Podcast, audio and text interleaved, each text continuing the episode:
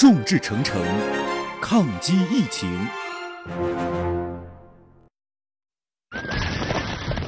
群雄逐鹿，总有棋逢对手。御风而行，尽享快意恩仇。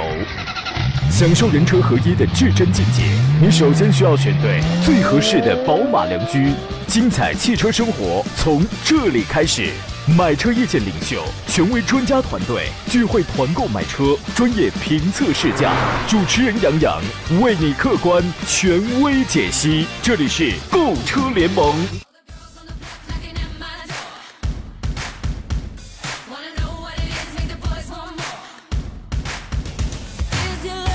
来，诸位，二月十号星期一的上午时间，山东交通广播的专业汽车节目《购车联盟》又次又再次为您开发启航了。我是杨，在济南问候全山东的汽车朋友。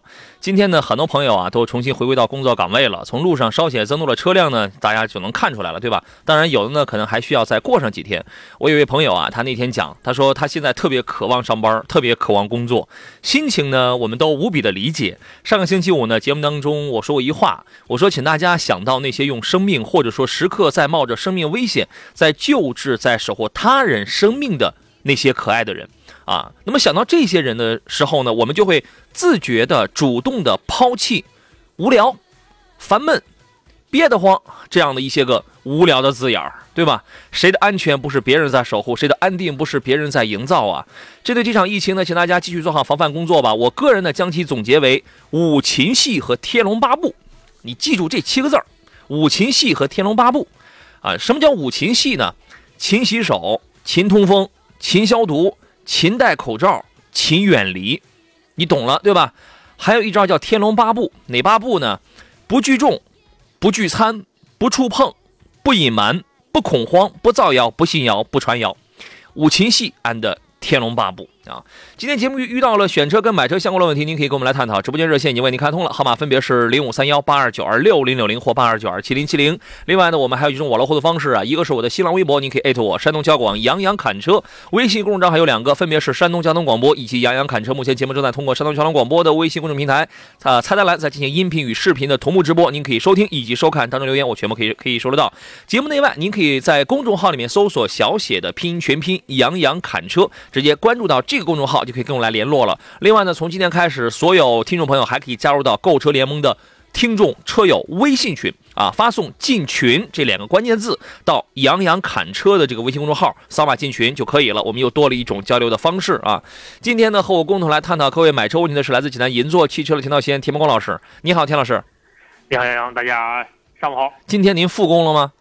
对，今天这是我复工的第一天，感觉怎么样？嗯，能看到哈，今天上午展厅里还是并不像我们想象当中那么清冷。今天上午刚才问了一下，已经有七八组客户已经到店看车了，就是比想象中更清冷啊。呃，没有啊，还还可以，还可以。现在有人有是有客户迫切的有这种购车的需求，但是哎，那在这个时候我就说一嘴了，这个时候大家如果还要到四 S 店去看车，其实我我就我个人已经不提倡这种行为了啊。但是呢，如果您真就是想去溜溜。想去就是心中有一些理想，有一些梦想，有一些爱好，你想去的话，我觉得还是尤其你在四 S 店这样的车，我们能不能去碰，应当怎么去防备？我觉得你这个必须，你还是要心中要绷紧一根一根一根一根弦的。作为你们，你们在终端会怎么去提醒他们？嗯，我们首先哈得把我们自身的防护给做好，这是其一。第二呢，就是我们得把就是用户的防护，就看车用户的防护也给做好。你也担心他们呢，是吧？啊，对，两方面防护得做好，因为我们控制不了他到底能不能进店客户。嗯，所以我们只能把我们跟用户的防护这两方做好。只要这两个防护做好了，我觉得就应该没有多大的问题。这个时候呀，要我来说的话，在这个时候我宁肯一刀一刀切，都别出门了。您您您这个时候还看什么车呀？就那么着急吗？对吧？你就不担心呐？对吧？当然，所有 4S 店肯定的，肯他肯定他是欢迎你的。这个整个全世界最欢迎的就是 4S 店了，啊！但要我说没必要啊。今天很多朋友都回来上班了，路路上的车比前两天确实也多了一点呃，为了做好这个节后上班疫情的防控呢，在这里给您做几个友情的提醒啊。第一是外省返回的，啊，自从您到达所在地开始，请自行居家隔离十四天，并且一定要主动向你所在的社区跟单位去这个申报，不要隐瞒。《天龙八部》里边有一条就是不隐瞒，好吗？第二一个关于这个交通出行，最好是步行，呃不不，这个这个最好是自己开自己的这个私家车，啊，这个步行也可以。如果你非要坐班车，非要坐公共交通工具的话呢，请尽量避免触碰车上的物品。口罩啊，消毒这些就不用提了，这什么时候这都是必要的。再一个，进入办公区呢要自觉接受这个体温的检测，如果体温异常的话，马上回家观察休息，并且到医院去这个就诊。电梯间里的这样的按钮啊，这样的呃餐厅这样的公共区域一定要注意，要呃随身携带纸巾隔离啊。我不知道现在有多少单位的这个食堂还在营业啊？你像你们集团、你们公司还在这个餐厅还开业吗？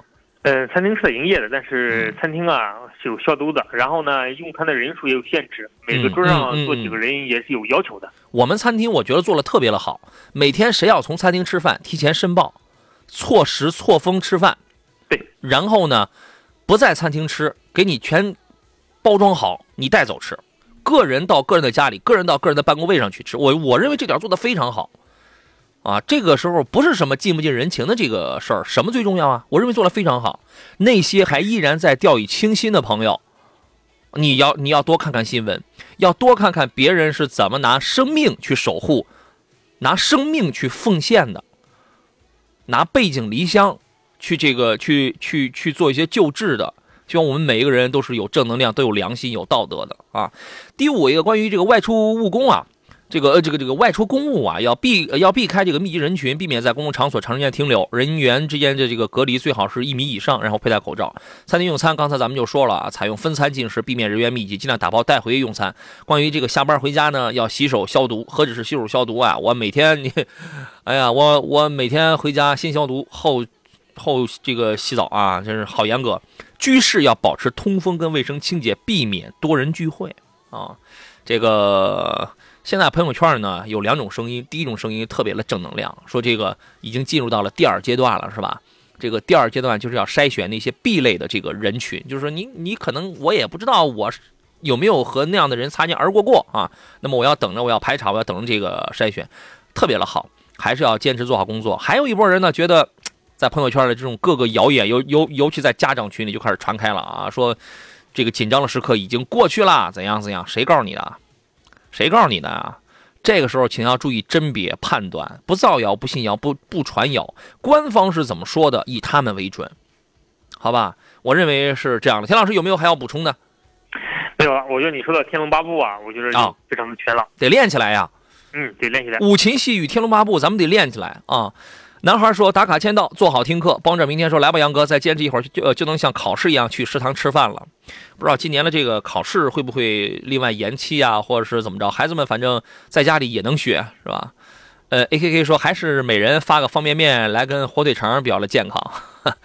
这个越是在这种时候啊，多注意多吃肉、鱼，含高蛋白质的这样的东西，要好好吃饭，才能增强抵抗力啊。”给各位留出酝酿问题的这个时间，我们先说几个内容啊。一个是中国一汽，二月一号呢，一汽携一汽大众追加了捐赠资金，到了八千一百万元，并且成立了疫情防控专项基金。截至目前呢，中国一汽还有一汽大众累计捐款达到了四千万元了。哦，它是之前是到四千万，现在已经追加到了八千一百万了啊。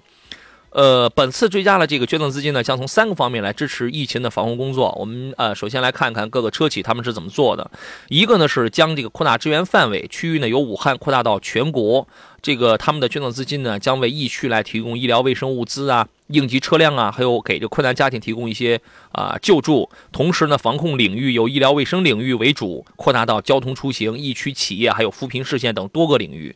第二一个呢，它将联合各地的交通管理部门做好车辆的消毒工作。第三一个呢，将设立疫情防控专项基金，根据疫情的需要，科学规划资金使用方向与节奏，可持续性的来支持全国疫情的防防控工作。田老师，你说这个事儿做的好不好？现在我看很多车企其实。都在努力，都在为这种疫情做出自己应该有的工作，很有担当的。嗯，很有很有担当的，我觉得对，非常担当。是，而且我们看到有很多汽车企业现在已经开始响应国家号召，在做口罩啊，或者是消毒剂啊什么的，我觉得也是非常的不错，非常有责任心，非常有担当的。对，另外从这个车载设备上去讲的话呢，吉利国内首个车载 N95 口罩的量产车马上就要投入到这个这个抗疫前线了。吉利是前段时间是捐了两个亿。啊，其中这个还不包含一些物资啊，一些那五那五十台加急的这个叫我们叫什么车呀？叫防疫叫救援车啊。就是我们给它起这么个名字，好吧？昨天呢，他率先打响了国内首个真正 N95 口罩级标准的车载净化系统研发攻坚战。他打算呢，用二十天的时间完成这个智能空气净化系统的研发，达到量产标准，并且在三十天之内实现量产。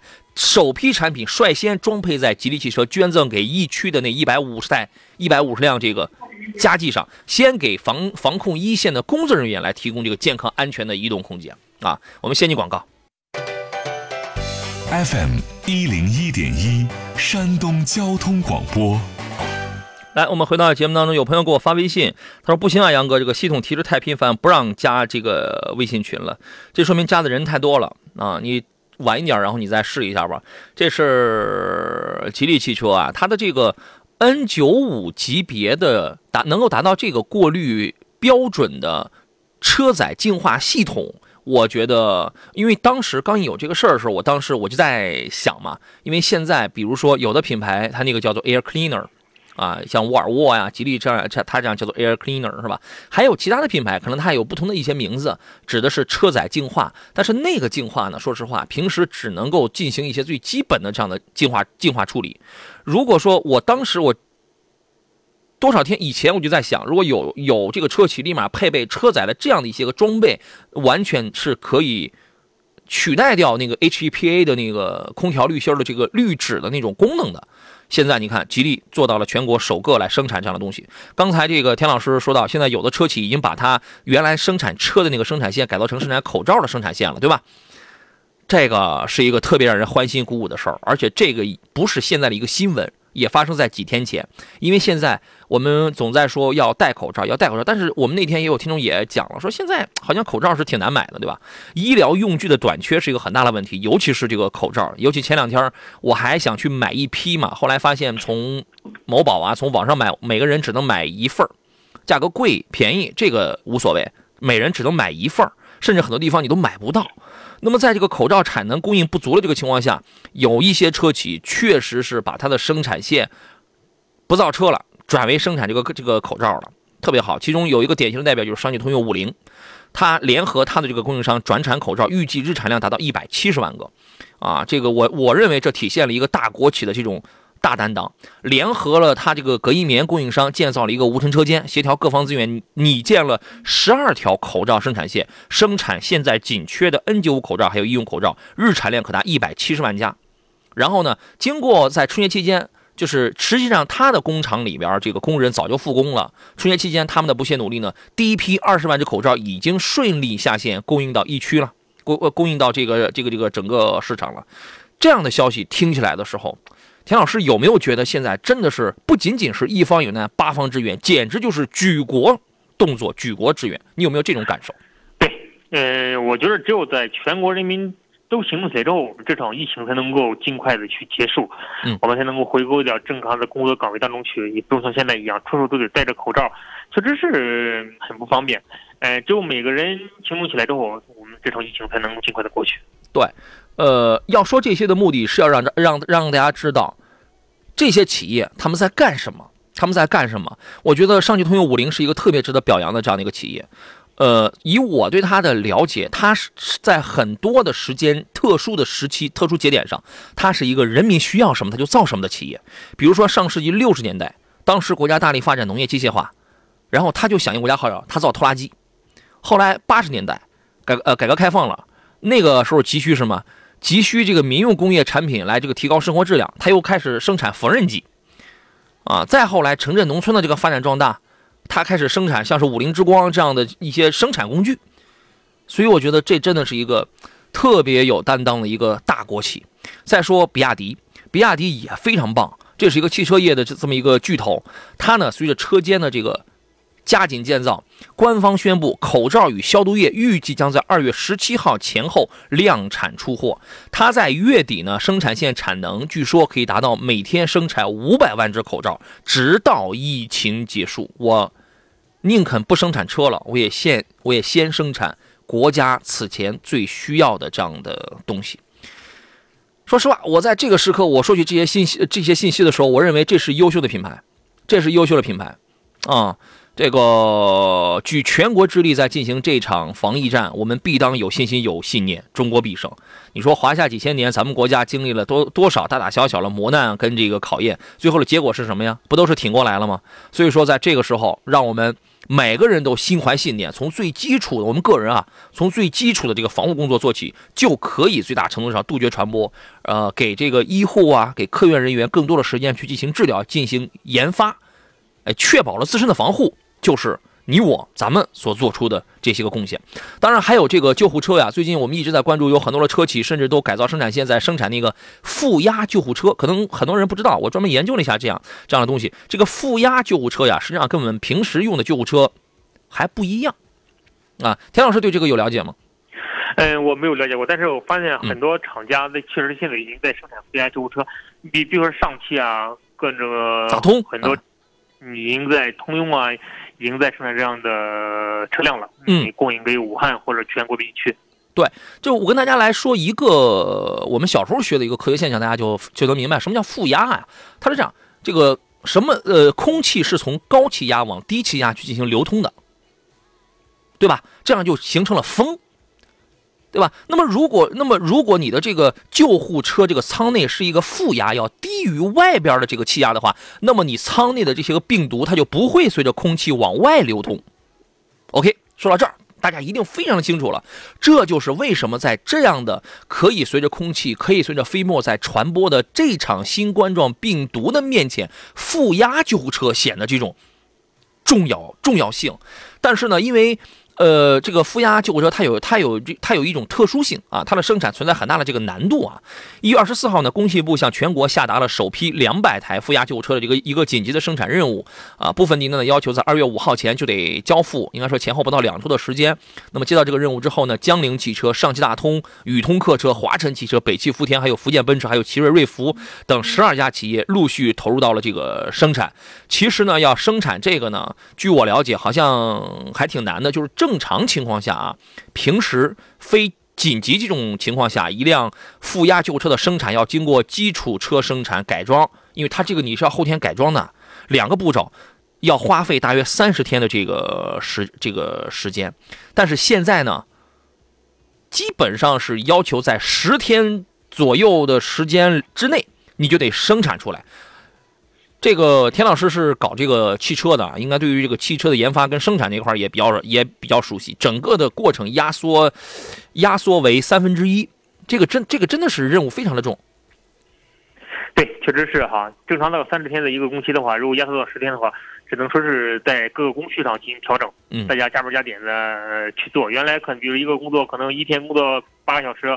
可能是现在可能有二十四小时，可能就得不停的应该在工作去应付这这样的事情。对。但是好处就是现在车企因为受疫情的影响，可能产能可能会有调整，可能会把更多的精力来用在这种车的研发或者生产上。对，更多的精力放在了应急物资的这种生产上。对，对吧？你说工人加班加点呢？我觉得他们特别的不容易，他们特别的伟大，特别的辛苦。但是有一个难题是，即便工人加班加点，也不一定能够完成的是什么呢？就是人已经到位了，但是你你很有可能是生产物料的紧缺呀。因为汽车的制造，它是整个的供应链，整个的生产链，可能别的工厂还没有开工。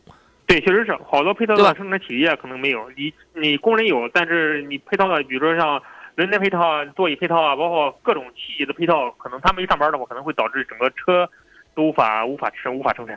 确实，它是整个的供应链，因为汽车这个东西，它对零部件的依赖它是非常大的，对吧？因为你大家都知道，零部件的厂商很多，现在还绝大多数还都没有复工呢，是吧？所以供应非常的紧张。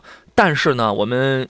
我觉得非常的幸运，也非常的欣喜的看到有有些企业真的是做了非常充足的提前量的这种这这个准备。我印象很深的就是上汽大通，上上汽大通呢，它是之前呢，它就储备了不少的，就是这样的一些个生产物料。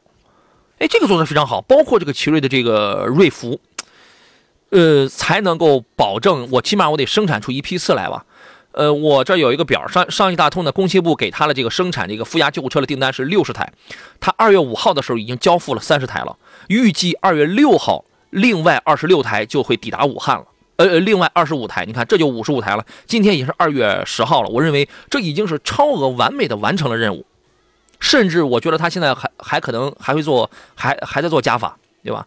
宇通客车呢，呃，工信部给他订单是五是五十五台，二月五号的时候他已经捐了十辆这个负压救护车已经交付了，另外还有华晨的三十台，北汽福田的二十五台，奇瑞瑞孚的二十台，还有这个宁波凯福莱的这个十台，啊。当然，福建奔驰还有江铃汽车这些，我们就这个不再细说了。我觉得在这样的大事情面前，每一个车企都拿出了自己的这个看家本领，在做着这样的事情，我认为特别的棒，非常好啊。呃，记者男孩说，负压救护车是为了防止病毒在车内泄露在大气中，真的就是这样的啊。呃，他说田老师憋坏了，迫不及待周一上节目，等不到周三专场了啊。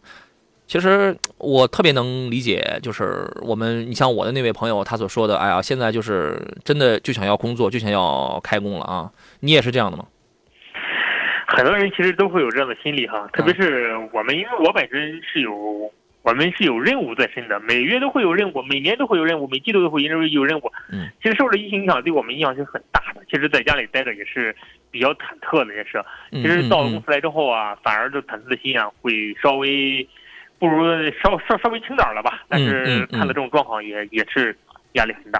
在这场考验面前呢，未来会，呃，大家现在有有兴趣的话，可以去研究一下，就是经历了这一场疫情的这个大考验之后呢，呃，接下来这个从全球范围来看，或者从中国国内来看，有哪些行业可能会成为一些新兴的产业？一些行业，其中有一条就是什么云教育、云办公这样的东西。对吧？因为虽然现在我们没有很多人，他没有回到这个自己原有的工作岗位上去，这个正式的去复工，但是人家在家里头早就已经开始工作了，早就已经开始学习了，开始忙碌了，对吧？也涌也涌这个涌现出了很多这个什么网络打卡呀，这个网络办公啊，那在线办公啊，在线卖车呀等等这样很多的一些个方式，我觉得这个会是下一个蓝海。好吧，节目一开始我们说了很多了这样的内容，接下来我们来要来看大家挑车买车的这些问题了。各位遇到了买车的选车的一些问题，可以接着跟我们来进行探讨。我我说实话，田老师，这个虽然可能站在你们的角度上是挺愿意现在的用户到四 S 店里去看车的，但是我站在我的这个角度上，我还是想建议大家在这个时候不要去店里去去看车。你你能理解的对吧？其实我也是能理解的。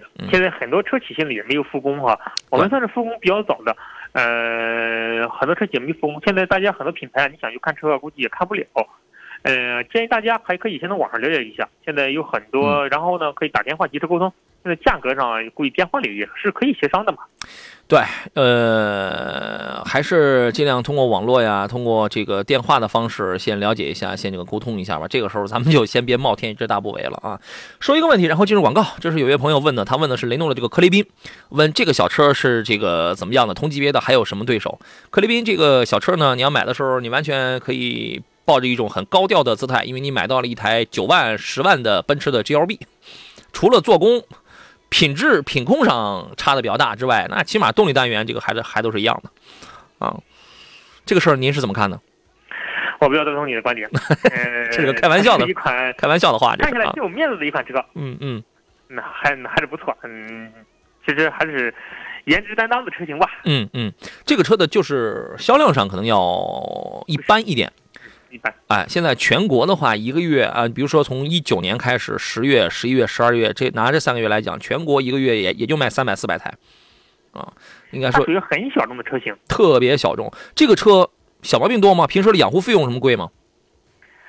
它小众了之后，它养护费用一定是贵的，因为你本身你配件少，它所带来的问题就是你将来的维修配件，嗯，不好买，不好找，贵。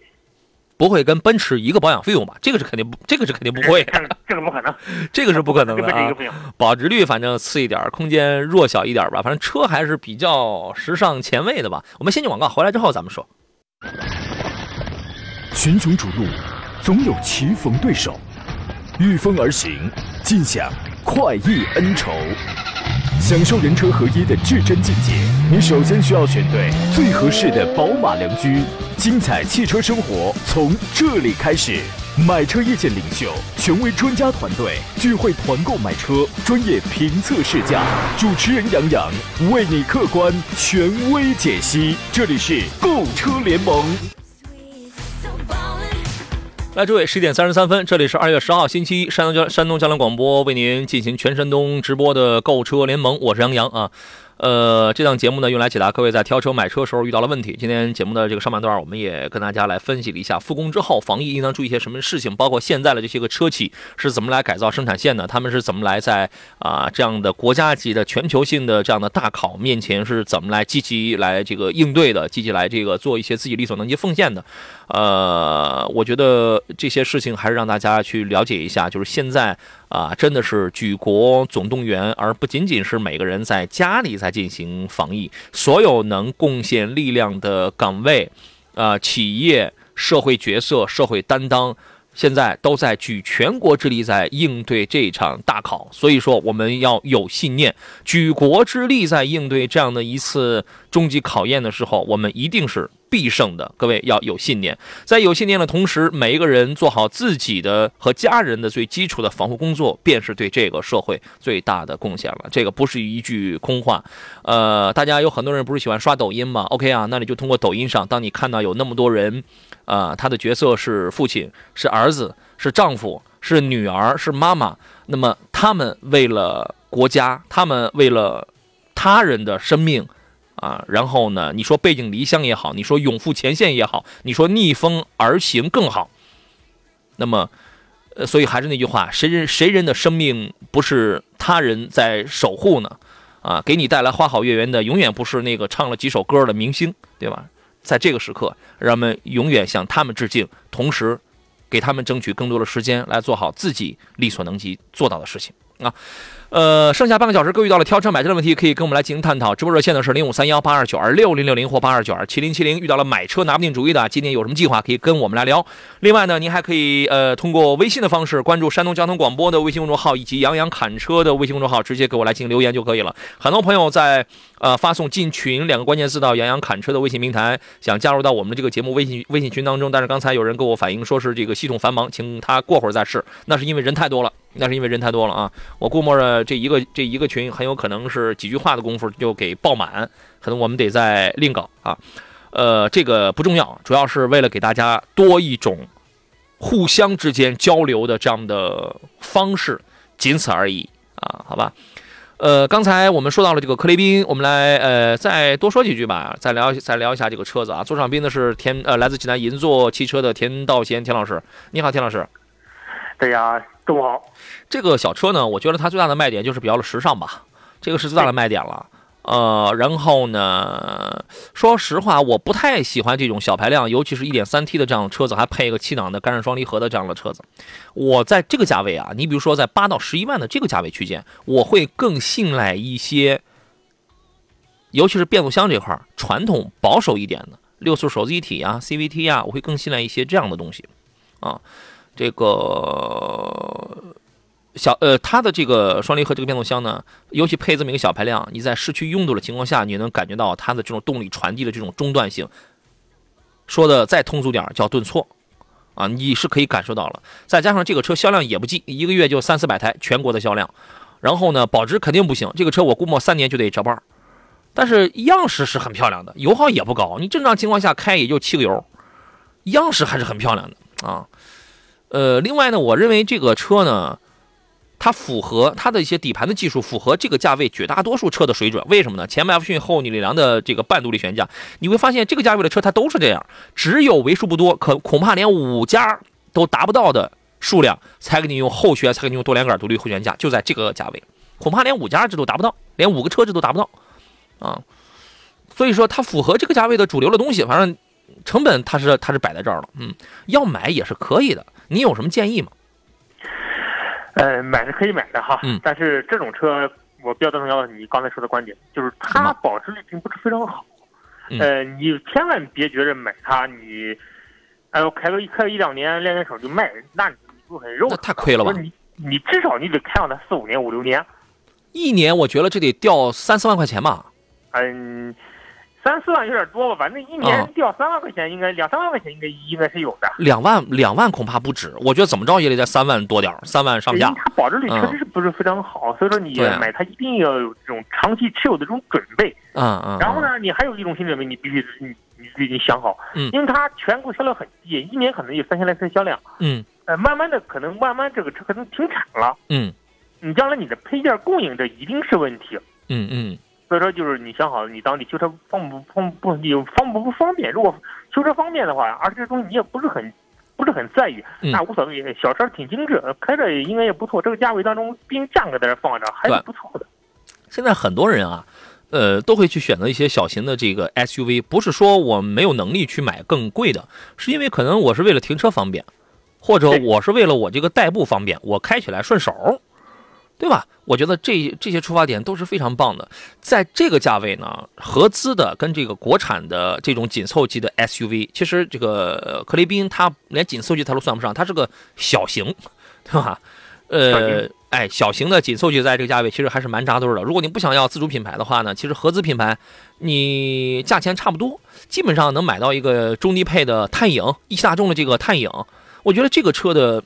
实用性还是可以的，跟那个途凯、跟 T Cross 的途凯就是同平台的这样的产品。看了探影，那你就可以看这个途凯。为什么呢？空间虽然这个车的长度比较的短啊，但内部空间它还是够用的。包括本田的 XRV、缤智，你看这样的小车虽然也在用扭力梁的非独立后悬架，这个也后悬架也不太行，但是它销量大，销量大带来的一个是保值，没什么别的毛病，对吧？还有什么别的？差不多了，但是你说那些那些车像比克林可能价位可能也稍微贵一点。对，基本上就是多花个两三万块钱，这东西你要自己接一个中低配，对吧？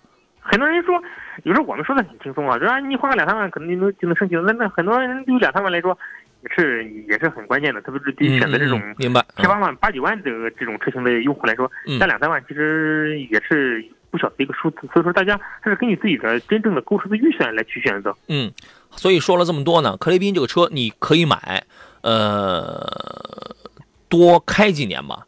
这原来不是经常有这个很多的这个厂，很多汽车品牌的厂家领导想请我去给他们的这个，呃，什么区域啊，什么四 S 店的这些个销销售主管啊、销售总监啊，甚至这些个销售顾问讲讲课，就是怎么来讲这个车。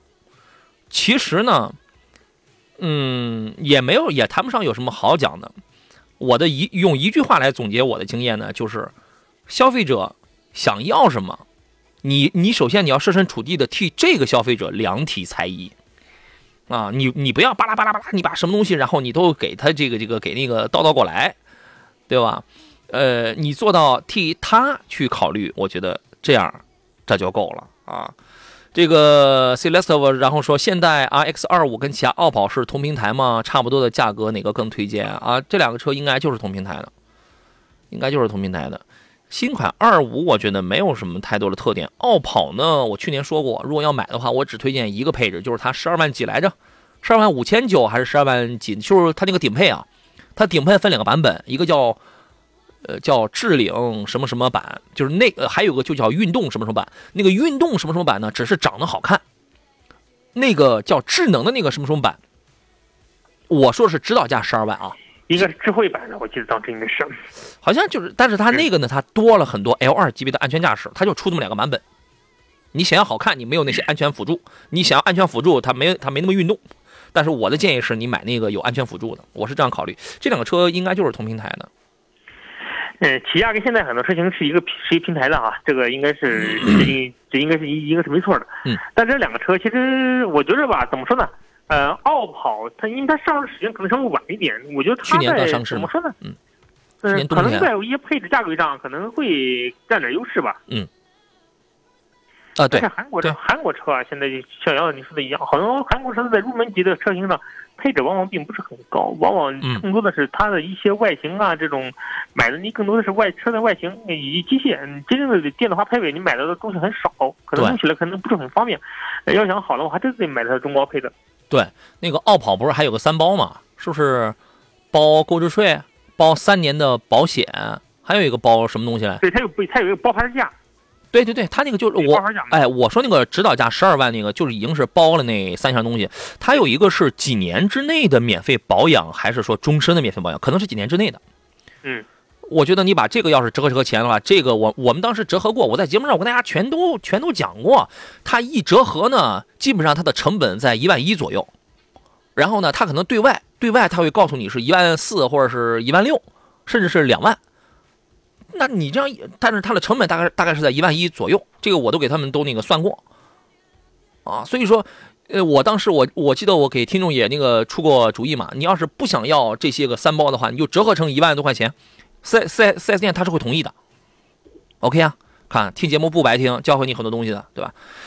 张涛说：“来晚了，杨仔辛苦了，不辛苦，这是我们正常工作啊。我这个是我们的岗位，我也特别呃希望回到我们的岗位上，给大家这个来呃提一些醒啊，来怎么样的？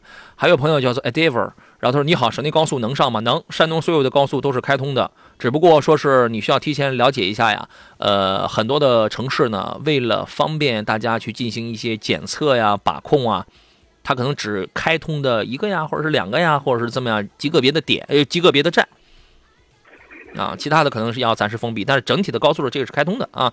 农村的小房子说帝豪啊，他看了有这样五个车，呃，四个四个车啊，都要手动挡，要求是耐用、小毛病少、长期拥有，哪个会好一点？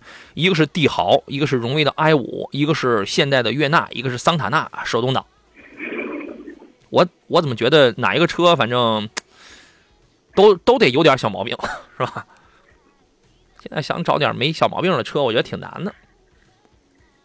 现在任何事情啊都会有毛病，主要是这个毛病你在意还是不在意的问题。嗯，小瑕疵谁还没有啊？都大家的车都是拼装起来的啊。这样，我们我们先进广告啊，先进广告，回来之后咱们聊一聊。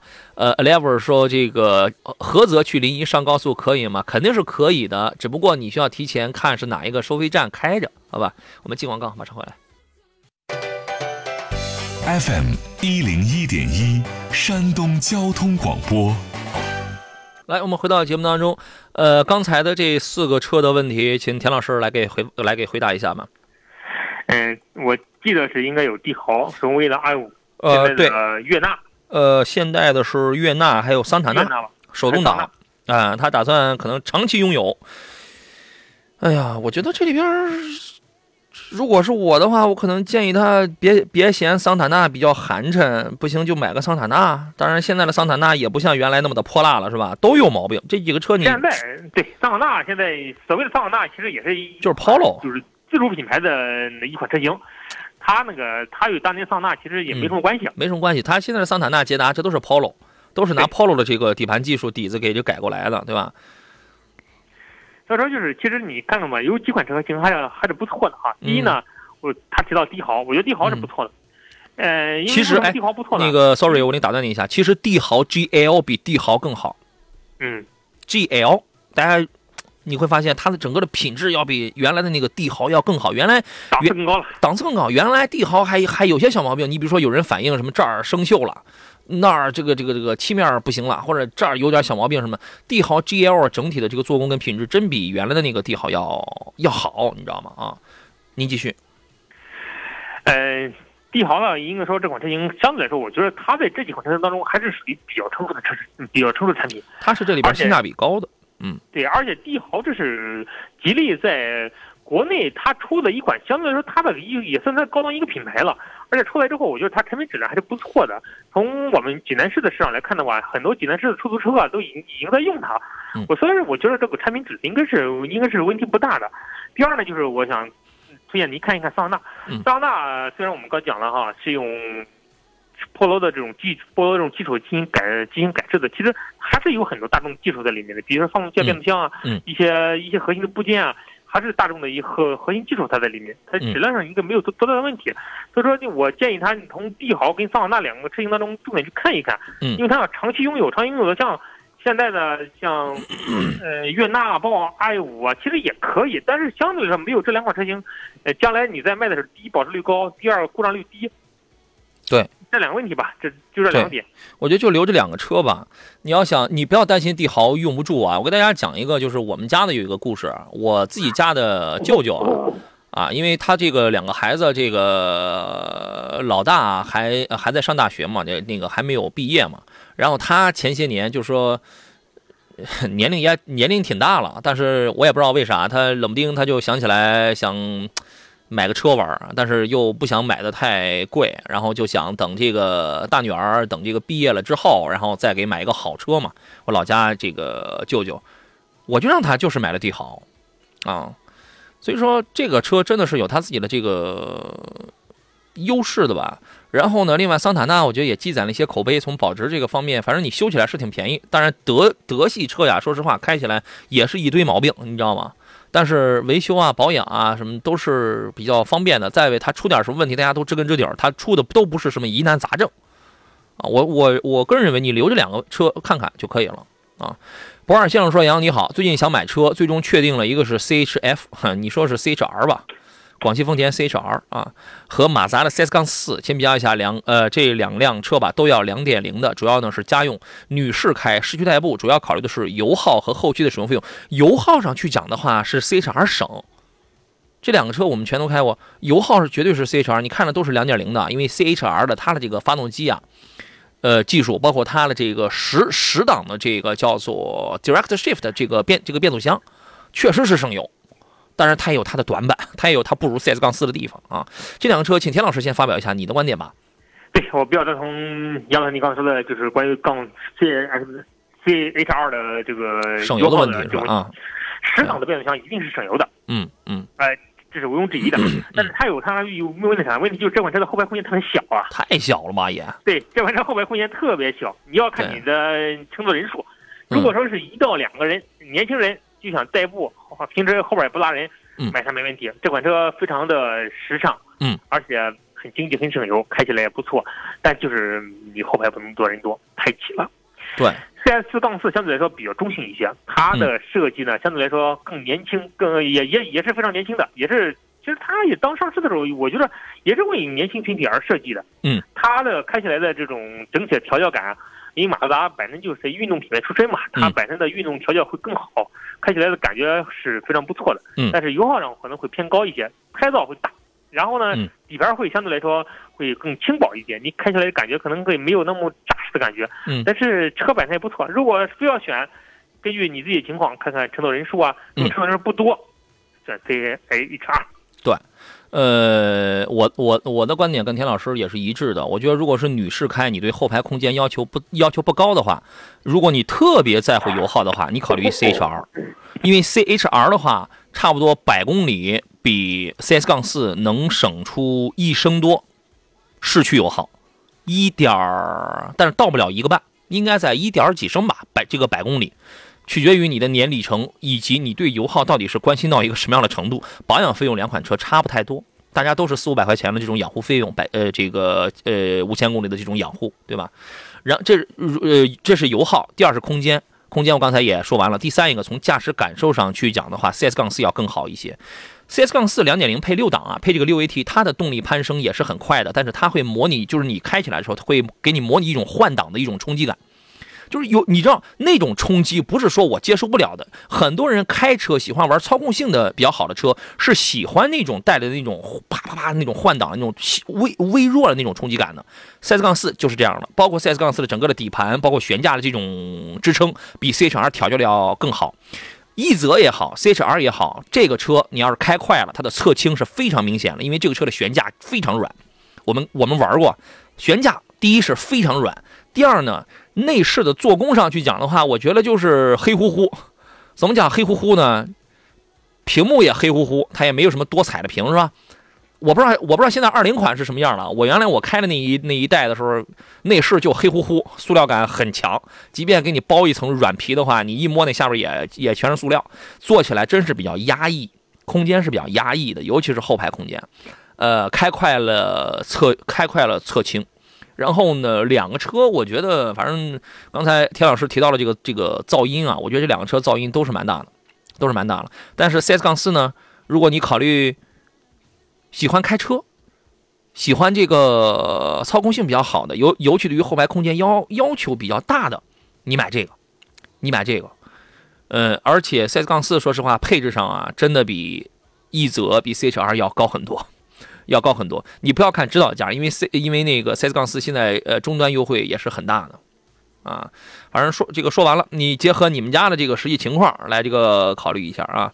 Jason 的问题是北汽新能源的 EU 七，问这个车怎么样？EU 七整体的这个 EU 系列的表现啊，市场表现其实比 EC 系列的要好太多了。现在 EC 系列的，我说实话不能买了。啊，您您您对于这个车是什么评价呢，田老师？北汽的车其实这两年我觉得电动车做的还是不错的哈。从销量上来看的话，它确实占有了一定的市场。嗯，还可以是吧？嗯，还是不还很很还可以。嗯，怎么说呢？还能用吧？还能还还是不错。从价当中，我觉得北汽的车还是你可以 EU 系列，你可以自己去看看，没问题。对，续航能力，我觉得这个是大家非常关注的一哎，这个是非常关注的一点。北汽呢，确实在二零一九年度，它也获得了这个很多的一些个奖项啊。这个这个车的续航在有四百吗？有没有四百？E U E U 五是这个三百几，E U 七能到四百吗？反正 E U 七从它产品定位上来说，因为十几万的电动车的，我觉得续航里程四百多，应该是应该是左右，应该应该是问题不大。是吧？我印象当中应该是在四百多一点吧，在 NEDC 的这种情况下，单看这个续航里程的话，我认为还是可以的。呃，EU 系列我觉得没没啥问题。当然，它现在这个补贴之后的价格也这个比较高一点，大概是十几万吧，是吧？在这个价位呢，说几个竞争对手，你可以看一下比亚迪的车，看一下吉利家里的几几何的车，几何 A 是个轿车，但是今年马上会出一个几何 C，光几何 A 的续航就到五百了。这个我印象还是非常深刻了，因为我是在新加坡是接触过这台车子，啊，它的续航已经到了五百了。我认为五百呢是十几万，是目前已知的主流汽车品牌当中续航算是非常拔尖儿的了，算不算是目前已知的里边最高的了？在这个价位呢，反正差不多了吧，差不多了。啊，这个虽然大家都会有衰减，但是一有国家的这个标定，有国家标准，比如比如说，呃，三年啊，还是几年，我不超过百分之十五，那我这个它就是一个合理的。那么二一个呢，还是那句话，瘦死骆驼比马大啊，你可以考虑一下它的几个竞争对手啊。最后一个问题吧，这是我们另外一位一位呃这个网友问的，他问的是雷克萨斯的 ES 三百 H，问这个车能买吗？这个车如果现在还在加价的话，那我就觉得就没啥必要。但车真的是一台很优秀的车子，车车是一台好车，就是经销商不太正经，你知道吗？啊，这个车您是什么？您是什么评价呢，田老师？这款车你现在提不上车，哎，估计想提车的话，至少 六月之后，三到六个月之后的时间。对，而且它一定是加加配置的。嗯，车是好车是吧？根根据这种情况，大家自行选择。那你的意思是到到底是选不选不选择？如果你用车不着急，可以等。你要是非常喜欢雷克萨斯品牌，你可以等。嗯嗯嗯。但是如果你着急用车，呢我不建议等，因为现在从市场当中也有很多你可以去选择的车型，为什么非要加价选它呢？嗯，低调的奢华嘛。这个车有这么几个优点：一是低调的奢华，二呢就是它是呃确实是挺低调的。而且，第一符合真正符合真正的低调人士；第二一个也符合那种想这个表面低调但内心想装十三的人士，对吧？说的很实在嘛，对吧？第二一点呢，我觉得它的行驶品质感真的很优秀，对吧？所我所指的这种品质感，不是在于提速啊，这个车提速这这真是一般啊！你不是地板油的话，你不是 S 档的话，你 谁都可以秒你了，就是那种静谧感。就是你开上这个车啊，我觉得像我这种人就不能长时间开这个车，因为开了我会犯困，所以你就你就知道，哎，它是一种什么样的温柔的一种驾驶感受，你知道吧？就给你一种柔和的那种驾驶感受，噪音也没有，也很舒服，座椅啊非常的舒服啊，非常舒服，这是它的优点。缺点呢，主要是在经销商那块吧啊。然后呢，应该是今年呃，二零二零年应该是新款的 ES 要出来，呃，新款也没有什么大的变动，包括配置、外配、颜值变化不大。配置也没有什么大的提升，但是它增加了那个，呃，和安卓手机互联的一些个功能吧，仅此而已啊。我觉得等上要等上半年多还得加价，我认为你可以换一台别的车。但是车如果真喜欢的话，我还承认它是一台好车啊。好了，今天节目到这儿了，感谢田老师，再见。好，再见。也祝各位复工愉快。节目以外，通过洋洋侃车的微信号咱们联系，明天见。